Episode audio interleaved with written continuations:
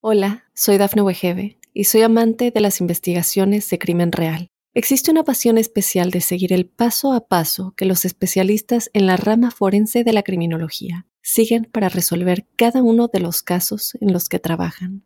Si tú, como yo, eres una de las personas que encuentran fascinante escuchar este tipo de investigaciones, te invito a escuchar el podcast Trazos Criminales con la experta en perfilación criminal, Laura Quiñones Orquiza en tu plataforma de audio favorita. Óyenos audio. Advertencia. El siguiente episodio tiene contenido que puede molestar la sensibilidad de algunas personas. Bienvenidos a Pasión que Mata.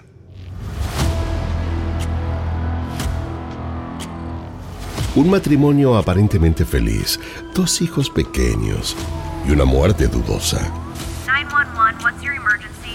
A new 48 hours investigation looks into the death of a Texas woman that baffled investigators. A medical examiner says 31 year old Maria Munoz.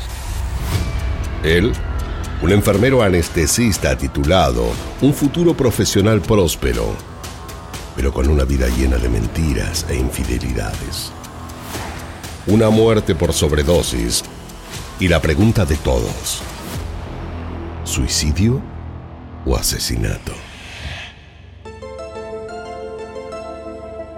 Esto es Pasión que Mata, una producción original de Hoy en Audio, en donde analizamos los asesinatos más terribles, las historias de celos, engaño, abandono y ambición que llevaron hasta la locura a sus protagonistas. En el episodio de hoy, el caso de María Muñoz, la joven enfermera muerta en su casa. Soy Fabián Carabajal. Bienvenidos.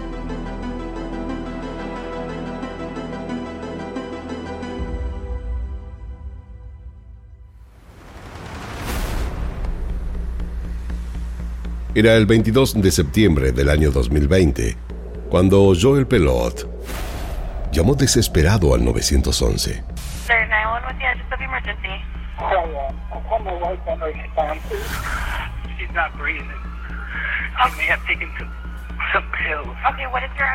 Fue casi de madrugada cuando, a los escasos minutos de ocurrida esta conversación, personal médico y policial llegó hasta su casa. La situación era compleja y Joel, el esposo de María, quien la había encontrado desvanecida en el piso, ya lo sabía. Ella estaba muy grave. Los médicos al entrar le pidieron a él que se aleje para poder hacerle RCP. María había perdido sus indicadores vitales. Tenía problemas para respirar y los latidos del corazón parecían querer detenerse. La movieron, la colocaron boca arriba y en segundos, dos personas se pusieron a los costados de su cuerpo y le comenzaron a hacer compresiones fuertes y rápidas en el pecho. Lo hicieron de manera ininterrumpida, pero María no lograba reaccionar. Un oficial que estaba fuera de la sala se acercó hasta donde estaba Joel y le pidió que por favor lo acompañe para hablar en privado. Eh, necesitaba saber qué era lo que había sucedido. Eh, yo nada más la encontré así. Eh, no sé qué más podría decirle, dijo Joel. Además, se encargó de aclarar que para él, ella había ingerido pastillas y a eso se debía el cuadro en el que se encontraba, pero tampoco era algo que pudiera afirmar con absoluta certeza. Luego fue hasta el baño, abrió la puerta y se dirigió directo al mueblecito que estaba ubicado encima del lavabo. Tomó el frasco donde ella tenía guardada su medicación y se lo llevó al oficial. Reveló que María hacía un tiempo tomaba clonazepam, un fármaco que por lo general se utiliza para tratamientos de ansiedad y que había sido él mismo quien se lo había recetado. La conversación se detuvo cuando el oficial tuvo que ir a asistir a un grupo de médicos que recién había llegado. Y Joel se quedó allí esperándolo. En la habitación donde estaba María cada vez había más y más gente. Todos estaban muy serios y con caras de preocupación. El oficial regresó hasta donde estaba Joel quiso buscar entre el tumulto de cosas el tubo de pastillas que Joel le había dado, pero no lo encontró. Simplemente ya no estaba. ¿Quién tomó un frasco que dejé sobre la mesa? Dijo en una voz más bien fuerte. Pero otros oficiales que estaban allí presentes con él aseguraron no haberlas tomado. Pasado un tiempo y luego de haberlo estado intentando todo, María falleció.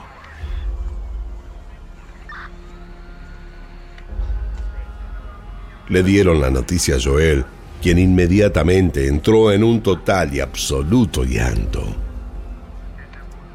María entonces fue trasladada a la morgue.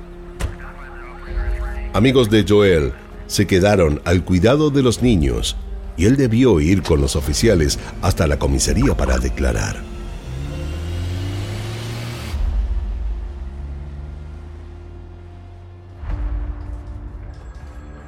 Una vez allí, la primera pregunta que le hicieron fue, eh, ¿podría decirnos cómo, cómo sucedieron los hechos? A Joel parecía costarle hablar, pero cuando pudo hacerlo, les dijo que ellos habían estado teniendo sexo en la cama.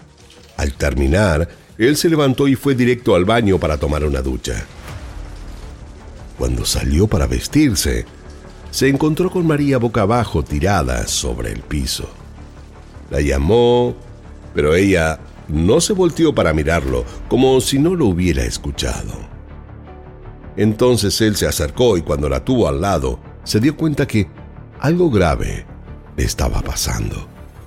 Luego de decir esto se detuvo, como si estuviera por desvanecerse. Él le dieron un vaso de agua y esperaron hasta que se recupere, aunque la sensación del oficial fue de que Joel le estaba ocultando algo. Luego de esto, Joel comenzó a hablar algo extraño, como si estuviese drogado o bajo los efectos de algún tipo de estupefaciente extraño. Tenía toda la cara, manos y brazos sudados. El lugar tenía una temperatura normal y a él era el único que le estaba ocurriendo esto. Eh, continuó hablando, haciendo un esfuerzo enorme. Para él, María se había suicidado. Pero los oficiales no le creyeron y le dijeron que debían registrar la casa. Si tú no nos autorizas a revisar tu casa, tendremos que ir a buscar al fiscal del distrito y solicitar una orden de registro. Bueno, tú eliges, le dijeron. Acorralado y sin más opción, Joel les firmó el consentimiento y accedió a que ingresen solos esa misma tarde pero no se sintió para nada tranquilo y su cara de preocupación fue notoria para todos. Comenzó a golpear su cabeza contra la mesa, luego se paró y continuó haciendo lo mismo, pero contra la pared, hasta que un oficial tuvo que entrar para detenerlo. ¿Por qué estaba haciendo esto? Nadie lo sabía. Como pudieron lo calmaron e intentaron seguir con el interrogatorio. Pero le costaba cada vez más y más contestar como, como si buscara ganar tiempo para inventarse una respuesta correcta. Como si tuviera que pensar qué decir, como, como si quisiera ganar tiempo para inventarla. ¿Es posible que María se haya tomado todo el frasco de clonazepam? ¿Cuánto tardaste en bañarte? ¿Qué fue lo primero que hiciste? ¿Por qué tardaste en llamar al 911? Mientras tanto, él seguía dando respuestas lentas. Cuando se recuerda la verdad, no se debe pensar en ello, y eso los oficiales lo sabían. Joel Pelot parecía estar mintiendo, y lo único que hacía era intentar montar un gran show.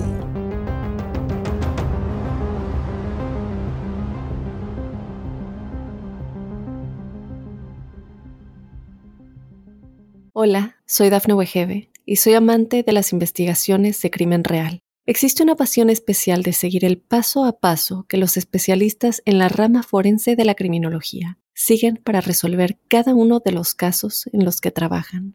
Si tú, como yo, eres una de las personas que encuentran fascinante escuchar este tipo de investigaciones, te invito a escuchar el podcast Trazos Criminales con la experta en perfilación criminal, Laura Quiñones Orquiza, en tu plataforma de audio favorita.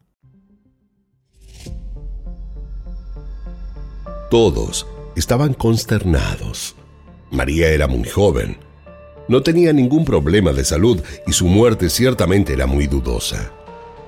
Joel, que había asegurado haberse duchado, estaba a las claras mintiendo. En el baño no quedaba vapor, condensación ni olor a jabón. Estaba todo, pero todo completamente seco. Alejandro de cinco años y Valentino de apenas dos, sus dos hijos, dormían en la habitación desconociendo por completo la batalla que había estado intentando llevar adelante su madre. Y casi entrado el mediodía, los despertaron, dejándolos al cuidado de unos amigos sin decirles absolutamente nada de lo acontecido. María siempre fue una madre ejemplar, de las que arman su vida en función de sus hijos y se dedican a la maternidad tiempo completo. Aunque la llegada de ambos la había alejado de su profesión de enfermera, lo tomó con naturalidad, sabiendo que sería solo por un tiempo hasta que ellos sean más grandes. María y Joel se conocieron en Puerto Rico, cuando ambos eran estudiantes de enfermería, aunque Joel ya era todo un hombre, 11 años mayor que ella, y tenía claro qué hacer para que María haga lo que él quería. Pese a ello, el amor entre ambos surgió casi sin que se dieran cuenta. Y fue tan grande y creció tanto que ambos decidieron que lo mejor sería casarse. Luego de celebrada la boda, exploraron la posibilidad de buscar nuevos horizontes profesionales.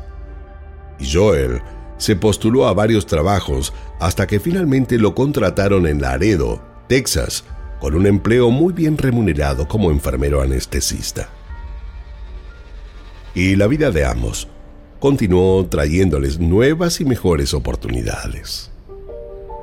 Como él era muy bueno en su desempeño, le llegó de inmediato el reconocimiento de todos en el hospital. No solo supo poner empeño y capacidad, sino que además Joel era una persona cálida y cercana con todos, y esto hizo que sus compañeros de trabajo lo quisieran, y mucho. Del vínculo entre María y Joel, solo se sabía lo que ellos mismos se encargaron siempre de mostrar, eh, y todo parecía perfecto aunque claramente había cosas que solo algunos conocían. Con el permiso de Joel, los oficiales ingresaron a la casa y encontraron jeringas y equipo intravenoso en una bolsa médica. El tipo de suministros que normalmente se encuentran en un entorno médico y siendo ambos enfermeros podría tener alguna lógica pero en el piso de la habitación y en las escaleras descubrieron un envoltorio de jeringa y más lejos, una aguja usada. Y la pregunta que se hicieron fue, ¿para qué habría jeringas usadas en la casa justo el día en que María había muerto? Y fue esa misma pregunta la que hicieron a Joel en la comisaría. ¿E-, ¿Esteroides? dijo son míos. Esos los consumo yo. Ángela Montoya y su esposo, Luis Ayala, eran quienes estaban al cuidado de los niños en ese momento. Ella era la mejor amiga de María desde hacía años. Tenían un vínculo realmente estrecho y el oficial que estaba con ellos comenzó a hacerles unas preguntas que no tardaron en contestar. Según Luis, Joel había bajado mucho de peso, se lo veía preocupado por su aspecto físico y lucir más joven. Se arreglaba más, atento a cada cosa que se ponía y coqueteaba todo el tiempo con las mujeres. Además, sus publicaciones en las redes, según él, ya no eran más las de antes, de subir solo fotos familiares, tardes con su esposa e hijos. Había pasado a subir selfies de él solo en su auto deportivo o mostrando sus músculos. Los cambios en Joel parecían venir desde que María había dado a luz a su segundo hijo entendiendo que la maternidad a veces distancia un poco las relaciones de pareja. Lo habían tomado como algo natural y decidieron no involucrarse. Y hasta les resultaba algo cómico que mientras María estaba en su casa lidiando con dos hijos pequeños, él estuviera persiguiendo a Janet Arredondo, una enfermera quirúrgica que trabajaba con ellos en el mismo hospital. Pero no solo la buscó, sino que ellos mantenían una relación clandestina desde hacía más de dos años. Joel supo cómo mentirle a María para llevar a un viaje de vacaciones por Europa a Janet. Y este no fue el único, ya que también viajaron juntos a Grecia. Pero este último no corrió con la misma suerte y María se terminó enterando, y Joel no pudo negárselo, ya que ella misma vio los tickets de vuelo que él había dejado por olvido en una campera. Pero Joel no quería separarse, y si bien María entró en una profunda tristeza, él le prometió que dejaría a Janet, que ellos podrían salir adelante, y en el medio de un mar de disculpas, le prometió que jamás la dejaría. Y María le creyó. Hizo todo lo posible para superar su depresión y hasta fue dispuesta a pedir ayuda clínica. Además de tomar la medicación que le habían recetado, decidió comprar un diario íntimo para escribir cómo se sentía. Yo no quiero estar triste. No quiero que me duela el corazón. No quiero que mi mente esté en una tortura. Señor, esto es mucho para mí. Todo lo que realmente quiero hacer es ver un cambio en él y volver a ser felices juntos. María confiaba en que los 10 años que llevaba junto a Joel podrían salvarse y Joel además la intentó convencer de que eso sería posible. Por este motivo hicieron varias escapadas solos a Las Vegas y María regresó siempre muy ilusionada. Pero por más que Joel hiciera todo lo posible, no pudo sacarse a Janet de la cabeza.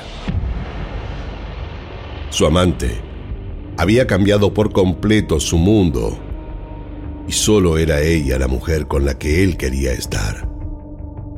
Por lo que al regreso de su viaje, siguió viéndola a escondidas. Pero como al tiempo María empezó a sospechar, tuvieron que hablar del tema. Y luego de una gran discusión, Joel tomó sus cosas y se fue a vivir con Janet. María había quedado absolutamente destrozada.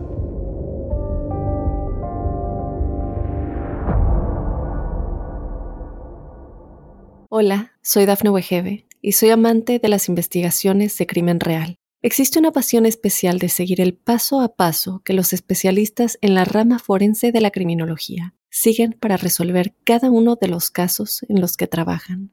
Si tú, como yo, eres una de las personas que encuentran fascinante escuchar este tipo de investigaciones, te invito a escuchar el podcast Trazos Criminales con la experta en perfilación criminal, Laura Quiñones Orquiza en tu plataforma de audio favorita.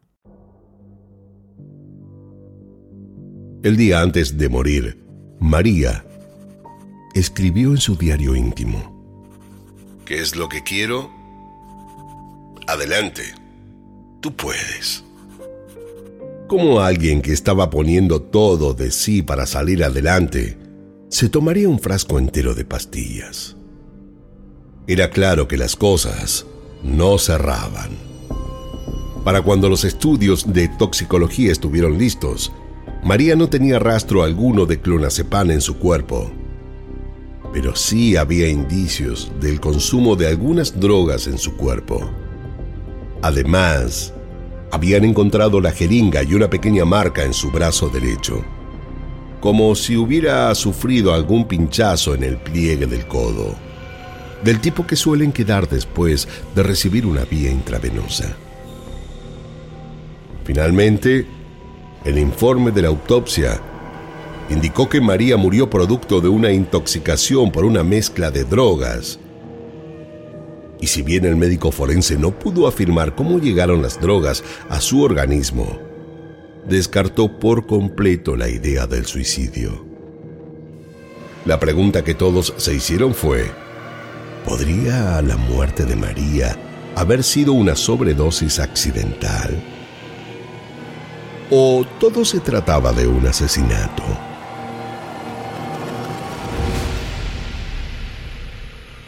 Death of a woman in South Texas was baffling initially, right? The medical examiner ruled that Maria Munoz died from a combination of drugs in her system. Con esta información, lo primero que decidieron hacer fue un examen toxicológico detallado para determinar qué drogas le habían provocado la muerte, sabiendo que el camino que seguía sería averiguar cómo habían llegado estas a estar en su cuerpo. La investigación entonces continuó. Mientras tanto, Joel, que ya había sido liberado, preparó el funeral de María. La ceremonia se llevó a cabo en la iglesia bautista de Laredo. Fue mucha la gente que llegó para despedirla.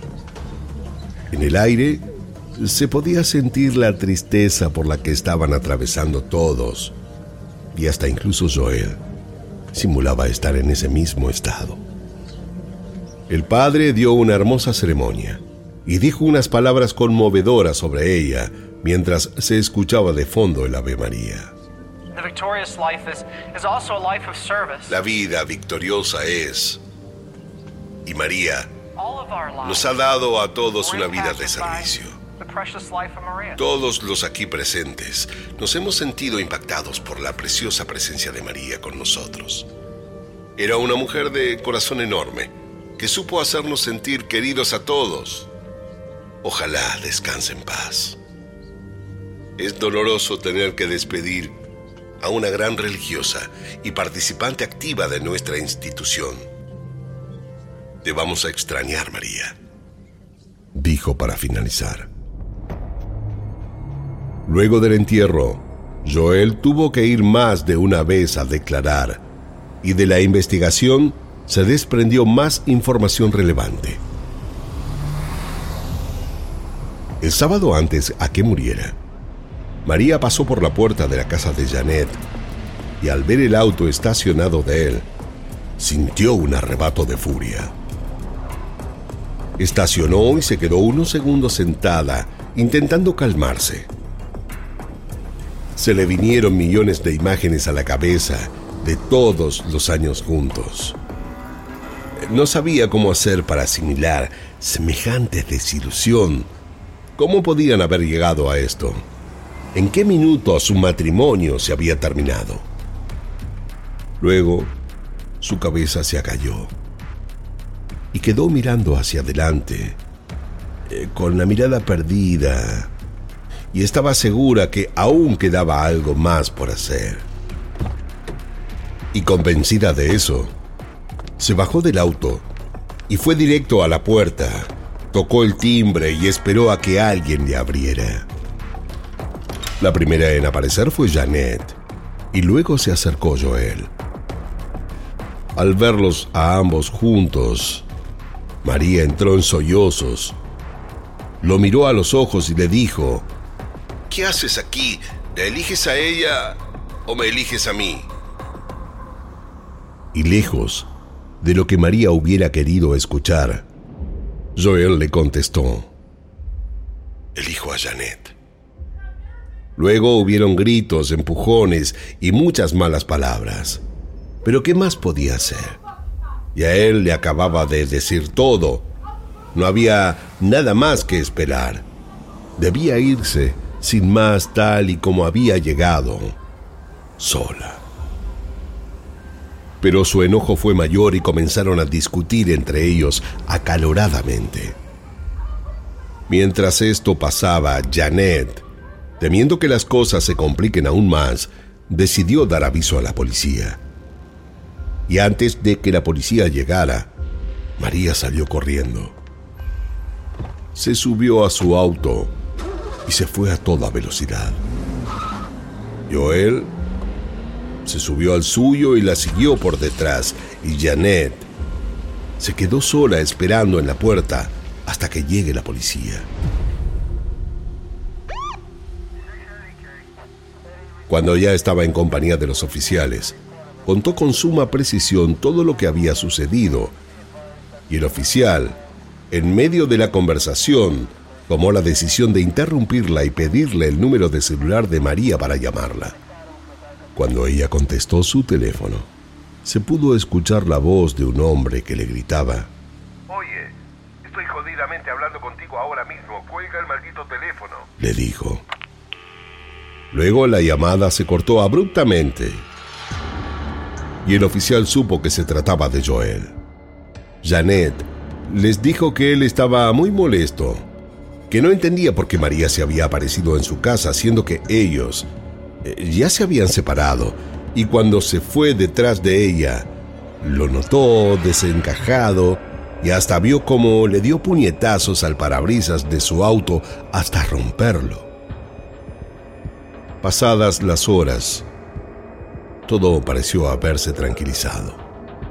Joel regresó a casa de Janet y parecía dispuesto a lograr algún acuerdo pacífico con María.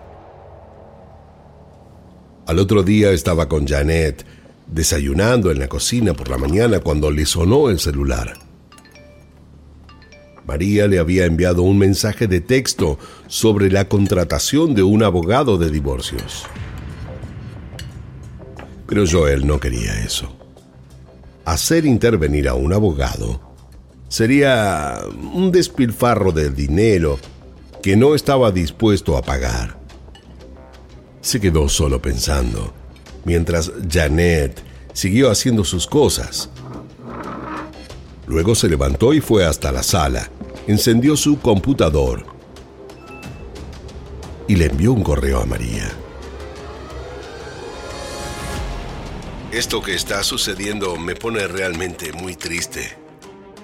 Quiero sentarme contigo para hablar sin discutir, de corazón a corazón. ¿Puedes?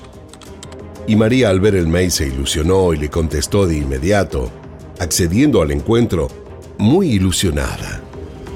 Acordaron que se reunirían el lunes por la noche y unos minutos antes a que él llegue, ella le mandó un mensaje de texto a su mejor amiga, Jasmine. Solo te pido si puedes orar por mí. Esta noche vamos a hablar con Joel y necesito de ti. Que Dios nos ayude y que ocurra un milagro.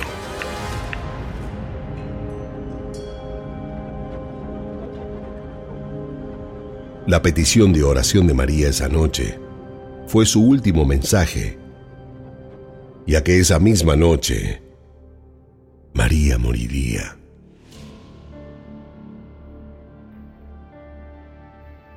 En el medio de la investigación, lograron obtener los resultados de las pruebas de toxicología que estaban esperando.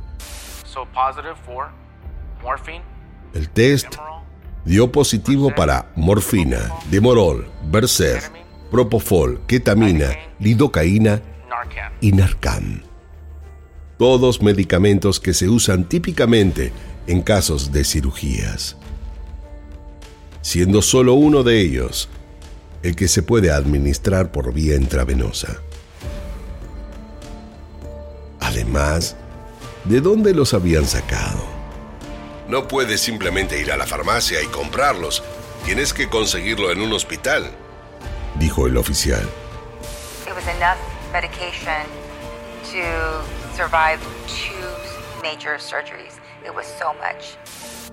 Y así fue como nuevamente todos pensaron que Joel la había asesinado. Y parecían no estar para nada equivocados. Las autoridades obtuvieron una orden judicial y el oficial que había intentado salvar la vida de María regresó a la casa para realizar el arresto de Joel, mientras él no opuso resistencia. La policía supuso que estando Joel arrestado, Janet se acercaría a declarar por su propia voluntad.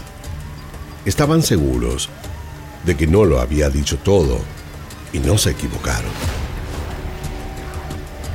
Ella se presentó sin que la hayan citado acompañada de su abogado. Y tal cual suponían, ella tenía mucho que decir. Joel venía consumiendo muchas drogas distintas con fines puramente recreativos desde hacía mucho tiempo y solía llevarlas a la casa de Janet. Profodol, ketamina, morfina, lidocaína y fentanilo. Para que les cuente más, le prometieron inmunidad judicial y así ella no tuvo miedo en seguir hablando. Janet sostuvo que María carecía por completo de poder en la relación, mientras Joel era quien disponía de todo y de todos.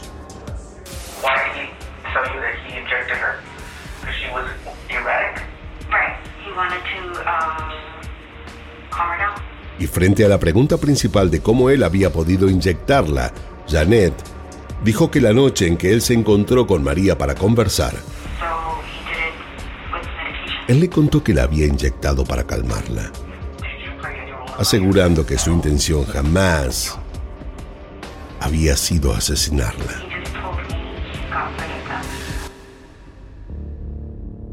Pero luego de lo ocurrido y estando muy asustado, él le confesó que se deshizo del equipo médico que usó antes de que llegaran los médicos del 911.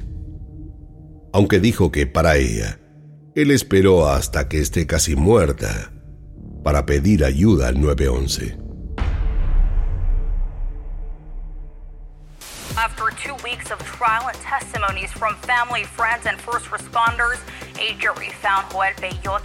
En marzo del año 2023, dos años y medio después de la muerte de María Muñoz, Joel fue juzgado y condenado a cadena perpetua por asesinato. Y 10 años de prisión por manipulación de evidencia. Estará todo lo que le queda de vida tras las rejas. Joel tenía el motivo, la intención y los medios para matar a María, y eso fue lo que quedó demostrado. Vestido con un traje azul y corbata gris oscuro, escuchó atentamente su sentencia sin decir una palabra.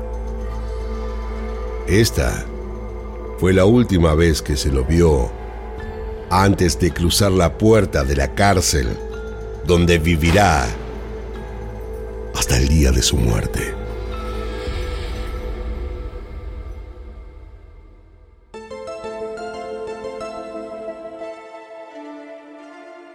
Esto fue Pasión que Mata, una producción original de Óyenos Audio no olviden suscribirse y calificarnos en todas las aplicaciones de podcast.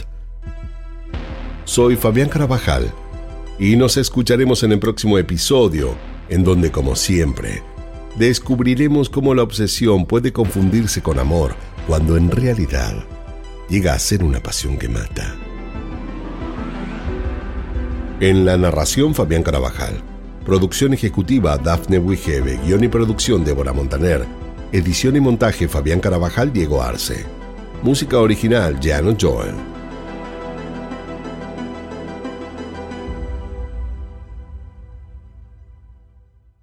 Hola, soy Dafne Wegebe y soy amante de las investigaciones de crimen real. Existe una pasión especial de seguir el paso a paso que los especialistas en la rama forense de la criminología siguen para resolver cada uno de los casos en los que trabajan. Si tú, como yo, eres una de las personas que encuentran fascinante escuchar este tipo de investigaciones, te invito a escuchar el podcast Trazos Criminales con la experta en perfilación criminal, Laura Quiñones Orquiza, en tu plataforma de audio favorita.